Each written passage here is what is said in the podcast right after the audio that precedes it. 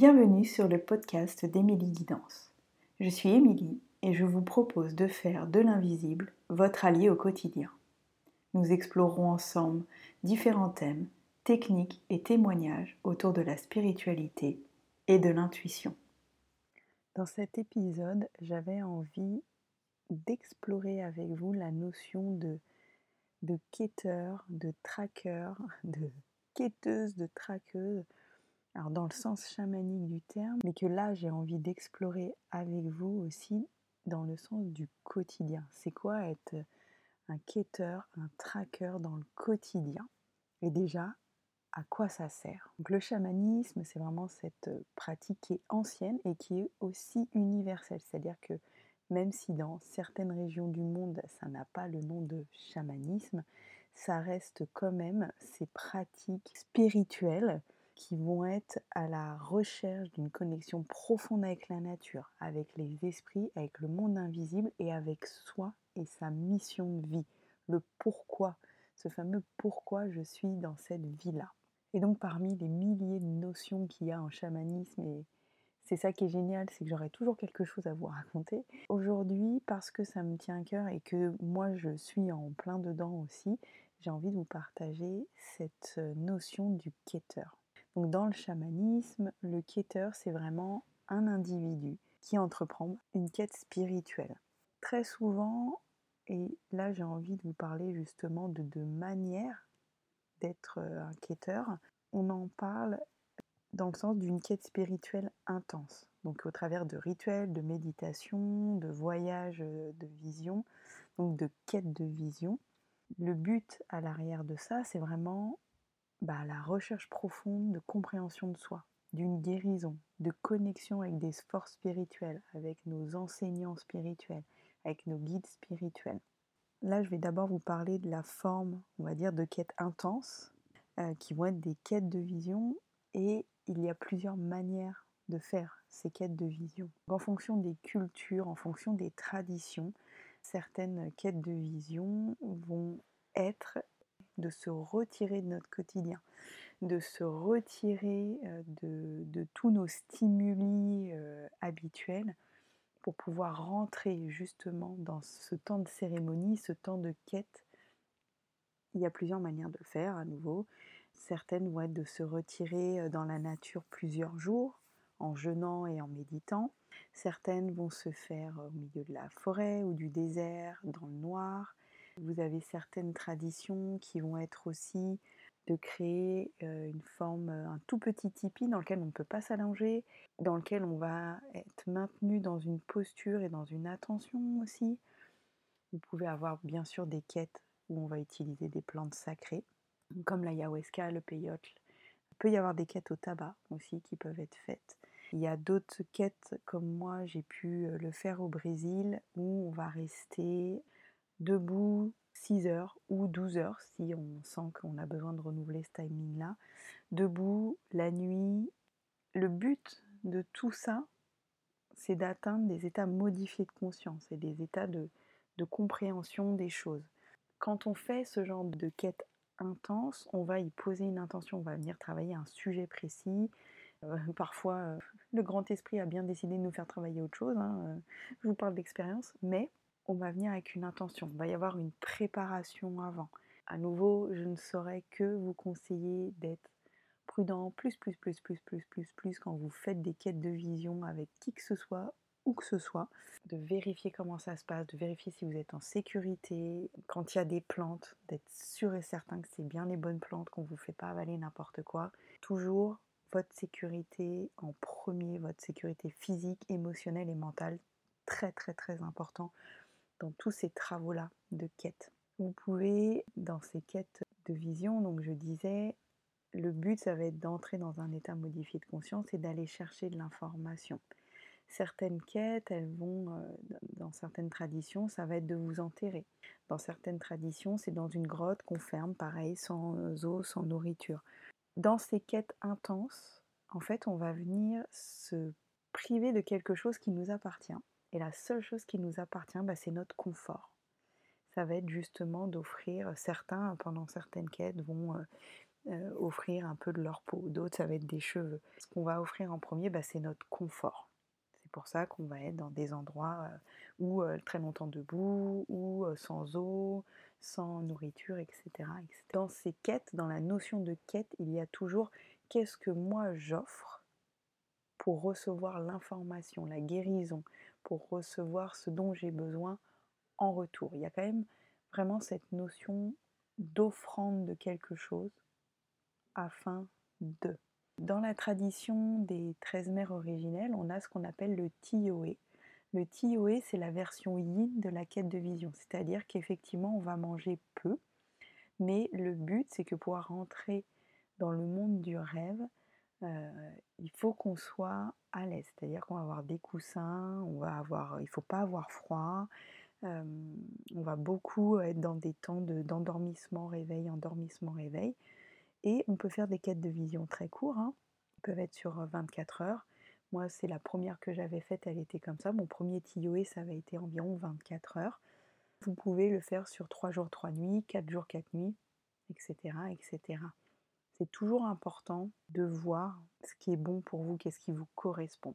Je vais vous partager, moi, ma quête de vision au Brésil. Donc, c'était on a déjà préparé nos bâtons parce qu'on avait des bâtons pour nous soutenir un peu parce que bah, quand on reste 6 heures debout, il y a des moments où on a besoin de se soutenir sur quelque chose. On avait préparé des sachets de prière, on avait notre cercle fait avec nos sachets de prière. Le but aussi, et ça, ça a été un des grands apprentissages de cette première quête de vision qui donc est plutôt yang, donc dans l'inconfort, où on sacrifie de l'inconfort, euh, ça c'est les quêtes des guerriers, donc qui sont plutôt yang, et ben moi, il y a un moment où il pleuvait des cordes, c'est rentré au travers de ma doudoune, bref. Et à un moment, j'ai, j'ai eu mal, mais j'ai eu des douleurs dans les os du, dos. Et vraiment, à ce moment-là, la communication avec le grand esprit, j'étais là, genre, c'est quand que ça se finit? C'est quand qu'on vient me chercher et me dire que les 6 heures, elles sont finies? Et à un moment, j'étais là, genre, mais donnez-moi l'autorisation de sortir, en fait, d'arrêter ma quête. Et, et vraiment, le message du grand esprit, c'est, c'est toi qui sais. C'est toi qui sais ce qui est bon. C'est toi qui sais ce qui est juste mais j'étais pas bien. Mon ego, pour être honnête, il me disait oui, euh, tu peux pas être la première à abandonner. Comme on n'a pas de notion de temps, je me suis dit ça se trouve, ça fait qu'une heure que t'es là, t'es nul. Je vous passe le blabla mental. Je pense que vous vous y reconnaîtrez dedans et vous saurez euh, ce qu'il est. J'ai tenu, tenu, puis à un moment, en fait, j'étais tellement dans une douleur intense où je me suis dit, ok, à qui d'autre qu'à moi-même, j'ai besoin de prouver que je suis une guerrière? Cette méditation du guerrier, à qui d'autre elle sert? Est-ce que c'est de l'ego pour montrer aux autres que je peux tenir parce que je peux tenir et que là c'est de la performance? Ou est-ce que je fais vraiment cette quête qui vient m'amener quelque chose? Ça faisait plusieurs fois que je venais au bord de mon cercle de prière en disant je sors, je sors pas, je sors, je sors pas. Et à ce moment-là, je me suis reconnectée. j'ai, j'ai dit ok grand esprit, si c'est le bon moment pour sortir, fais-moi un signe, dis-moi. Et la réponse, elle a encore été la même, c'est si toi tu décides que ta quête est terminée parce que tu sens qu'elle est terminée, et que si tu restes, effectivement, c'est de l'ego, c'est de la performance, alors sors de ce cercle et sors comme une femme redressée. Et à ce moment-là, dedans, ça a dit bah oui, en fait, ma quête a été terminée. Et en fait, j'ai perdu l'équilibre et j'ai fait un pas en dehors de mon cercle et je suis rentrée. Mais je peux vous jurer que je faisais pas ma maline et quand je suis arrivée devant, Tony, J'étais là, ça se trouve, il va dire que je suis trop, trop nulle et tout, blabla. Donc le mental a quand même repris du contrôle. Et euh, après, quand il nous a fait un peu un débrief chacun sur nos quêtes de vision, j'ai été hyper touchée parce qu'il m'a dit Je t'ai vu dans le feu, ta quête de vision était terminée. Et si t'étais resté, alors t'aurais échoué. Et j'ai quand même fait 5h15. un petit peu d'ego ne fait pas de mal. Mais mais quand j'ai vu que j'avais fait 5h15, je me suis dit, mince, il me restait que 45 minutes, j'aurais pu les tenir, et puis blabla, si j'avais su, mais en fait, c'est pas ça. Donc attention, attention, et j'en reviens là-dessus, à ces quêtes de vision où on vous demande, ou alors vous vous, mettez dans de la performance. Ça n'a aucun sens, c'est pas ça qu'on cherche. Il y en a qui ont fait 12 heures, ok, parce qu'à ce moment-là, ça avait du sens. Et j'en reviens toujours à ça, est-ce que ça a du sens ou pas? Quelle que soit la quête, il y a toujours à nouveau, et c'est très ok qu'il y ait une part d'ego, mais si c'est pour faire de la performance, ne faites pas ça. Parce que ça va être euh, le, grand esprit, l'invisible, eux, c'est pas ce qu'ils cherchent chez vous, et ça peut être bien plus dur que si vous y allez en disant ok, j'y arrive, tant mieux, et je peux pas pas y arriver en fait, quelque part. Donc de garder bien cette notion-là et puis cette notion de, bah, à nouveau, de à qui je donne mon pouvoir, de c'est moi qui sais ce qui est bon ou pas pour moi. C'est vraiment, en tout cas, c'est un message. Euh, vous savez, hein, si vous avez déjà écouté plusieurs euh, de mes podcasts, la sécurité pour moi reste toujours la priorité dans tout ce qu'on fait. Toujours, toujours. Et on est bien d'accord que quand on fait une quête de vision, mais qu'elle soit intense ou, je vais vous parler de, de l'autre notion que j'avais envie d'introduire, il y a toujours des défis. Il peut y avoir vraiment des épreuves qui peuvent être physiques, mentales, psychologiques, émotionnelles. Et c'est ça en fait, c'est surmonter ces obstacles, c'est comprendre pourquoi ils sont là, c'est aussi faire le tri en qu'est-ce qui m'appartient, qu'est-ce qui m'appartient pas. C'est là qu'on va avoir une profonde transformation. On va avoir un sentiment de compréhension de nous-mêmes, parce que le but c'est ça, c'est vraiment cette compréhension de nous-mêmes qui va pouvoir venir se mettre en place, de libération, de, de guérison. Donc quand on rentre en quête, les motifs sont vraiment variés, et je reviens là-dessus, ça peut être une guérison physique, émotionnelle. Certaines personnes vont aller chercher la vision, la compréhension euh, spirituelle, une grande connexion. Dans certaines traditions, la quête, elle peut aussi être entreprise pour le bien de la communauté, pour recevoir des enseignements spécifiques des esprits, pour recevoir des messages pour l'idée une tribu. Il n'y a pas que la notion individuelle, il peut y avoir aussi dans les quêtes cette notion de collectif qui peut être euh, présent. Donc dans la quête chamanique, en tant que voyage spirituel, bah oui, il y a une fascination, il y a un besoin d'être inspiré. Attention, et j'en reviens à ça, au besoin que nos quêtes soient extraordinaires d'aller chercher, euh, bah, justement parfois certaines personnes vont aller chercher euh, dans l'ayahuasca ou des choses comme ça, euh, l'extraordinaire. il faut que ce soit fort, puissant, il faut que ça chauffe, presque il faut que ça fasse mal pour que ça ait une valeur. Attention à ces chemins-là. Je reviens à ça. Si ça n'a pas de sens, ça n'a aucune valeur. Si ça n'a pas un sens pour vous, ça n'a aucune valeur. De chercher l'extraordinaire honnêtement, le, but de nos visions, de nos quêtes spirituelles, c'est de se reconnecter aux esprits, à l'invisible, à notre âme, pour comprendre des choses, pour venir faire notre expérience dans l'incarnation et la matière. Le job n'est pas d'aller explorer des choses spirituelles incroyables pour être complètement évaporé, etc. Non, c'est pour le ramener dans l'incarnation, la matière, et continuer à avancer sur notre chemin. Et c'est pour ça que j'ai envie de vous parler de cette deuxième manière d'être un quêteur. C'est la, quête des marathoniens. Vous allez vous reconnaître probablement là-dedans. C'est vraiment les quêteurs du quotidien. C'est ceux qui vont venir chercher au quotidien à mieux se comprendre, à voir ce qui se passe. Et donc tous les enseignements comme les 13 mères originelles, de travailler avec les archétypes, de travailler avec nos rêves, de travailler en thérapie, en sophrologie, en hypnose, en ce que vous voulez, de venir travailler justement tout ce qui se passe dans notre inconscient avec l'aide de l'invisible, cette quête-là, bah, parfois elle est bien plus difficile que de venir être extrait de son quotidien euh, et d'avoir quelque chose de très intense. Mais ensuite, si on n'en fait rien dans notre quotidien, je ne peux pas dire que ça servira à rien parce que je serais mauvaise de dire ça, mais si vous en faites rien, à quoi bon? Si vous ne, ça ne vous sert pas à changer vos comportements, à venir justement, on en revient à ça, guérir, comprendre des choses, mieux euh, vous connaître, faire de, notre mieux, euh, être une meilleure personne pour être au service du collectif. Faites pas de quête de, vision intense. Ce que j'appelle la quête marathon, c'est-à-dire tous ces travaux sur des mois, sur des semaines pour justement venir apprendre à mieux se connaître, à comprendre où sont les blocages, qu'est-ce qui fait que je réagis comme ça. J'aime beaucoup, euh, je vais vous reparler des 13 mères originelles, mais bah, parce que moi c'est une de mes meilleures manières d'être une quêteuse et de quêter avec d'autres femmes. Les quatre premières mères, elles nous servent vraiment à faire un bilan de notre vie. Où j'en suis, il est où mon territoire, comment je, me respecte moi, comment je...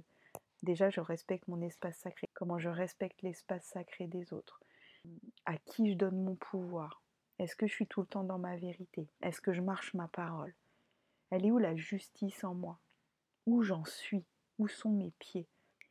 Très souvent aussi quand on est tourné vers des quêtes spirituelles intenses ou de la recherche d'intensité et de, de, choses phénoménales et incroyables, il y a un peu quelque part aussi cette fuite vers l'avant. À nouveau, si ça n'a pas de sens et qu'on n'en fait rien ensuite, il y a une fuite en avant. Parce que effectivement, la dureté, le job qu'on nous demande, c'est d'être ici au quotidien dans l'incarnation. Et c'est bien ça le plus dur de tout. Soyons honnêtes. Le plus compliqué, c'est d'être incarné, de marcher sa parole dans le quotidien. Et donc c'est pour ça que j'aime les 13 mères originelles, entre autres. C'est parce qu'elles nous disent, ok, tu vas te planter, tu vas mettre les pieds dans l'ornière, tu vas euh, te prendre des branches dans la tête, c'est pas grave. Reviens en toi, reviens te poser dans ton bassin. Reviens ici maintenant. Regarde où tu en es aujourd'hui. Regarde tout ce que tu as fait avant pour ensuite recommencer à progresser et continuer à quêter. Pour moi, quêter, c'est vraiment faire son Sherlock Holmes, c'est traquer au quotidien les choses qui se passent et dire ouh, ouh cette partie-là de moi, je l'aime pas trop, ouh, cette partie-là de moi, elle est encore blessée, elle a besoin d'être guérie. Euh, cette part-là de moi, j'en ai honte, blablabla, bla, bla, bla, d'aller chercher tout ça, d'aller traquer tout ça, de faire son Sherlock Holmes. Et ensuite, de se dire, est-ce que c'est le moment de venir le travailler? Est-ce que c'est le moment d'en prendre soin? Ou juste d'avoir pris conscience de ça et de trouver la bonne personne, le bon moment. À nouveau, je reviens là-dessus, les archétypes, les 13 mères, les voyages spirituels, la thérapie, peu importe, c'est des grilles de lecture différentes pour avancer sur votre chemin qui est un chemin de connaissance de soi. Comprendre le pourquoi on est là. Qu'est-ce qu'on vient faire pour soi-même et qu'est-ce qu'on vient faire aussi pour le collectif et pour le grand ensemble. C'est-à-dire de œuvrer aussi pour le monde de l'invité. Être un quêteur, être un tracker, c'est, ça demande quand même une forme de, de, vigilance au quotidien, mais sans devenir paranoïaque et passer son temps à se dire ah bah oui il se passe ça, c'est forcément que je suis en train de traquer, blablabla. C'est aussi des moments où, où juste on est dans le vivant, juste on est dans l'incarnation et on vit ce qu'on a à vivre dans nos corps physiques. Ça aussi, en tout cas pour moi, c'est vraiment important de, de vous transmettre ça. Et c'est là, j'ai envie de vous preniez un peu du temps avec un cahier ou euh, écrire sur votre téléphone, mais vous demandez quel genre de quêteur vous êtes. C'est quoi ma manière de traquer les choses? Comment aussi je prends soin de moi et à quel moment je m'offre des temps de repos dans cette quête, dans ce timing, de me laisser des temps d'infusion par rapport à tout ce que je viens de comprendre, d'apprendre de voir en moi parfois. Euh, quand on vient de voir quelque chose, euh, euh, quelque chose de l'inconscient, de notre marécage là qui ressort, bah, il y a des moments où il faut être vraiment très doux et gentil avec soi et se dire waouh, ok, ça c'est là. Je vais prendre le temps d'intégrer l'information pour ensuite aller vers. Dans les 13 mères originelles, il y a aussi une des mères qui nous dit attention, est-ce que quand justement tu vas faire des quêtes intenses ou quand tu vas voir un thérapeute qui force ou qui te demande d'aller en force, de forcer à avoir une info alors que la psyché, alors que l'inconscient n'est pas prêt, c'est une nouvelle manière de se blesser.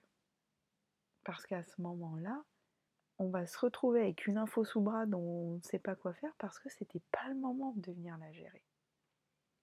Donc dans tout, et à la fois j'ai vraiment envie que vous vous questionnez sur quel type de quêteur, de tracker, euh, vous êtes, mais j'ai aussi envie là de vous poser cette question, c'est quand vous avancez sur votre chemin spirituel, sur votre chemin émotionnel, sur votre chemin de guérison, sur votre chemin de thérapie, est-ce que vous êtes pleinement dans votre pouvoir ou est-ce que vous avez encore à remettre votre pouvoir à l'autre, à vous dire le thérapeute, le chaman, le, l'énergéticien, etc., c'est mieux que moi, ce qui se passe en moi? Parce qu'il y a toujours cette différence à faire entre, et là aussi, peut-être je ferai un podcast là-dessus, sur la posture du thérapeute, quel qu'il soit, l'énergéticien, en tout cas, dès qu'on accompagne quelqu'un d'autre, c'est de rester à sa place. On ne sait jamais mieux que l'autre ce qui est bon pour l'autre. Déjà qu'on parfois on ne sait même pas pour soi, mais alors euh, pour l'autre, il y a une posture d'humilité à cet endroit qui est très importante. Mais je ferai un autre podcast là-dessus parce que là aujourd'hui c'est pas le sujet. Donc prenez ce temps de noter ça. Quel quêteur, quelle traqueuse euh, je suis. Et quand je fais un travail avec d'autres, est-ce que je reste dans ma pleine puissance? Est-ce que je, je garde mon pouvoir de me dire jusque-là c'est ok, là c'est trop, là c'est non, et là si oui j'y vais pleinement J'espère que cet épisode vous aura plu. J'espère que cet épisode vous aura aidé, vous aura donné des pistes, vous aura euh, déclenché d'autres questions parce que se questionner, c'est toujours une bonne manière d'être sûr euh, de, se connecter à ce qui est bon. C'est toujours une bonne manière d'être sûr de se connecter à ce qui est bon pour soi. N'hésitez pas à partager, à envoyer des messages, à m'envoyer vos questions si besoin. Merci pour votre présence.